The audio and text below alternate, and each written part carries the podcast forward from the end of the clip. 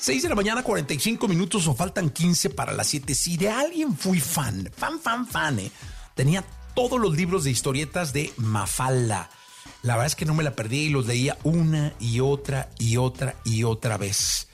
Y ella es parte de la mente de la creación de Kino, que nació un día como hoy, pero de 1932. Él es considerado como el padre de Mafalda, una historieta maravillosa. Aquí lo conocemos. Radiografía en Jesse Cervantes.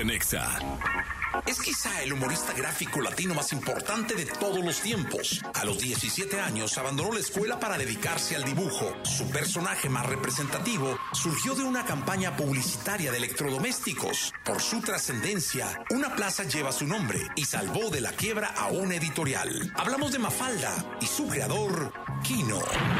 Y este es el mundo de Mafalda.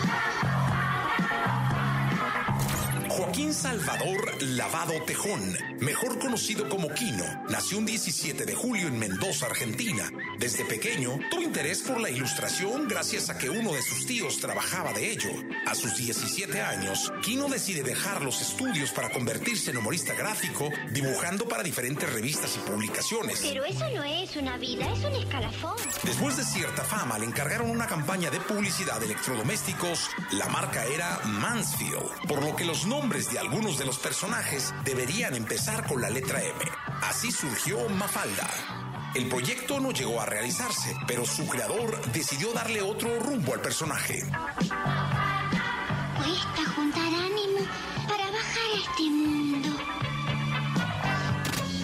La chica de pelo negro que odia la sopa y está en contradicción con el mundo adulto, se publicó por primera vez el 29 de septiembre de 1964 en el semanario Primera Plana de Buenos Aires. Su éxito fue tal que trascendió fronteras. Sus tiras cómicas fueron traducidas a más de 30 idiomas, llevando un pensamiento progresista, preocupado por el medio ambiente, la paz mundial y la conducta de los mayores. Mafalda, a la mesa.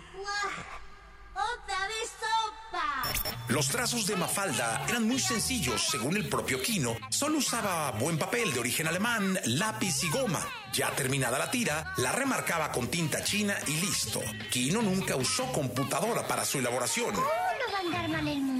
En 1970, una editorial barcelonesa que estaba al borde de la quiebra decidió apostar por la publicación de la tira y fue tanto el éxito que salvó a la empresa que la sigue editando hasta el día de hoy. Además, posicionó a Mafalda como todo un símbolo de España y Argentina. Cuando sea grande, trabajaré como intérprete en las Naciones Unidas. Así contribuiré a que los pueblos se entiendan. Aprenderé inglés y ruso. Mafalda ha tenido su versión en dibujos animados. No ha sido encarnada por alguna actriz, ya sea en teatros, series o cine. Esto por deseo de Kino. Pese al éxito y fama internacional, el 25 de junio de 1973, Kino dejó de dibujar más tiras de Mafalda. Argumentó falta de ideas, aunque también se atribuye esta decisión a la situación política que atravesaba Latinoamérica, ya que su crítica era fuerte al sistema y se sentía amenazado por incomodar algún gobierno. ¿Son la paloma de la paz? ¡Viva la agresión y la bomba H! Mafalda cuenta con varias estatuas y plazas en diversos países, pero la más importante es la Plaza Mafalda, ubicada en el barrio de Colegiales en Buenos Aires. Referente del humor latinoamericano, el ilustrador que nos hizo leer, pensar y reír. Su obra tiene una simple y contundente definición. Mundo Quino.